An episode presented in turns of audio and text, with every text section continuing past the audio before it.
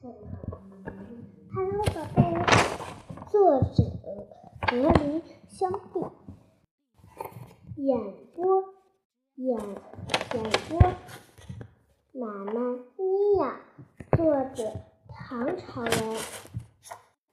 Hello，小朋友们，赶我赶紧竖起你们的小大耳朵，我们的故事就要马上开始了。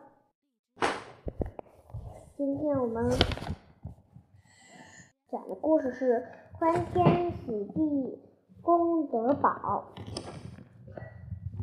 悟空回到花果山水帘洞，这猴大摆宴席，为猴王接风。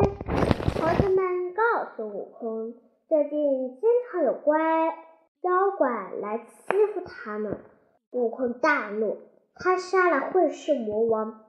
从此开始教猴子们练武艺。他们没有兵器，就做了一些木刀、竹枪。悟空知道，如果真有敌人来了，这些木刀、竹枪根本不顶用。于是，他来到傲来国，把城里的将兵器全都搬到花果山。猴子们个个有了好兵器，开心极了。看看小猴们每天拿着兵器操练，悟空很高兴。但是还有一件事让他不开心，那就是自己还没有合适的兵器。有个老猴想出个主意，说：“龙王那里有很……”多兵器，大王去龙宫借一借来用吧。悟空施施展功夫，转眼来到东海。他使一个他使一个避水法，一下子潜入海底。悟空见到东海龙王敖广后，便说：“您来。”龙王不好推辞，只好让。贵都司贵都司取出一把大砍刀。悟空说：“俺老孙不会使刀。”龙王又命伯太尉单力士抬出一把九股叉。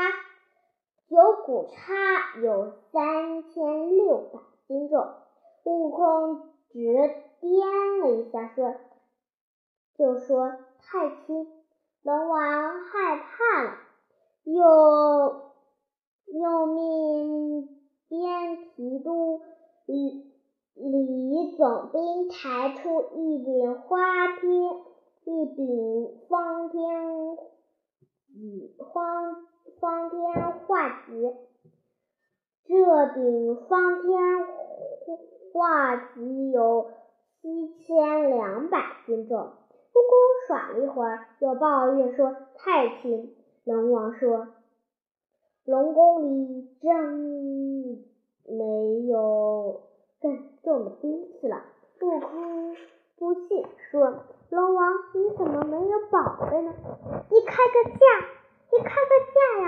我老孙就是付不起钱，你开价呀！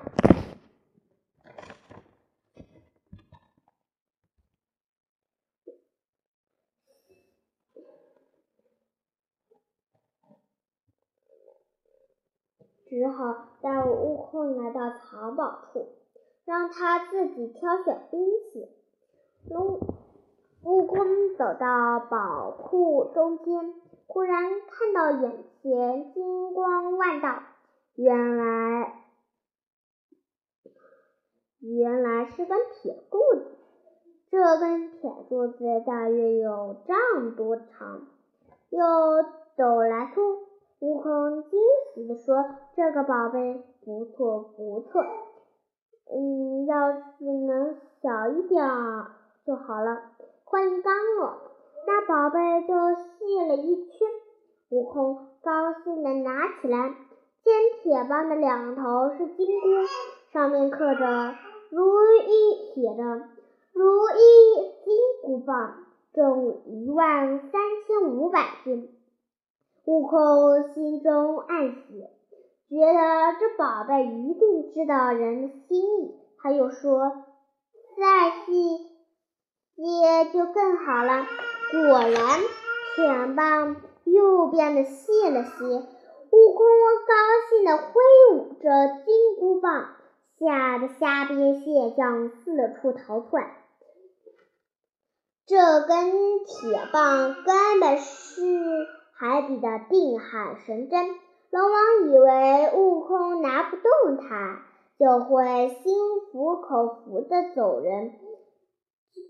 这突然的变故让龙王手无手足无措。悟空才不管这些，借到兵器后，又在南海龙王敖青、西海龙王敖润和北海龙王敖顺。那只凑足了一套金甲、金冠和步云轩，穿戴好了，这才高高兴兴的回到了花果山。众猴见大王穿着金光闪闪的盔甲回来了，十分十分欣喜，还要他展示一下其他宝贝。悟空得意的拿出金箍棒，叫道：“小小小小小！”很快，金箍棒就变成了绣花针。悟空把它藏在耳朵里。众猴要叫他大王，再拿出来耍耍。悟空玩的兴，玩得兴起，就来到洞外，把变。小的金箍棒从耳朵里掏出来，叫了声“长”，只见他转眼变得身高万丈，而手中的金箍棒已经长的上抵三十天，下至十八层地狱了。这下不仅群猴吃群猴吃惊。连附近山上的妖怪也害怕了，那些虎豹狼虫、满山妖怪都吓得魂飞魄散，连忙过来参拜悟空。悟空收他们为手下，一起饮酒作乐一天。悟空在酒宴上喝醉了，正睡得迷迷糊糊，忽然被两个人套上绳索，拉到了幽冥界。悟空一看，这是阎王住的地方，顿时火冒三丈。他心想：我已经成。修成了长生不老的之身，为什么还要取我性命呢？于是他掏出金箍棒，将两个勾魂鬼打成了肉酱，又一路杀到了阴曹地府。正问起时代冥王来，时代冥王战战兢兢地说：“大王。”您的羊受到了，所以我才命人去捉你。悟空不信，逼着十代冥王拿来生死簿，大笔一挥，勾掉了自己的名字，又顺手把所有的猴子全勾掉了。然后他笑着说：“太好了，今后再也不归你们管了。”说完。一个筋斗飞，一路打出了幽冥地界。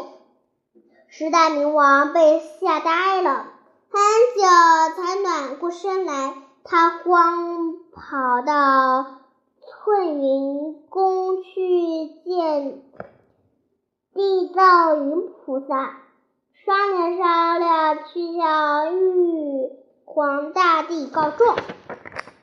好啦，我们今天呢，再讲一首。我们再讲一首《喜羊羊的密码文》。好，好啦，今天的故事分享到这里，感谢大家的收听，下期再见，拜拜。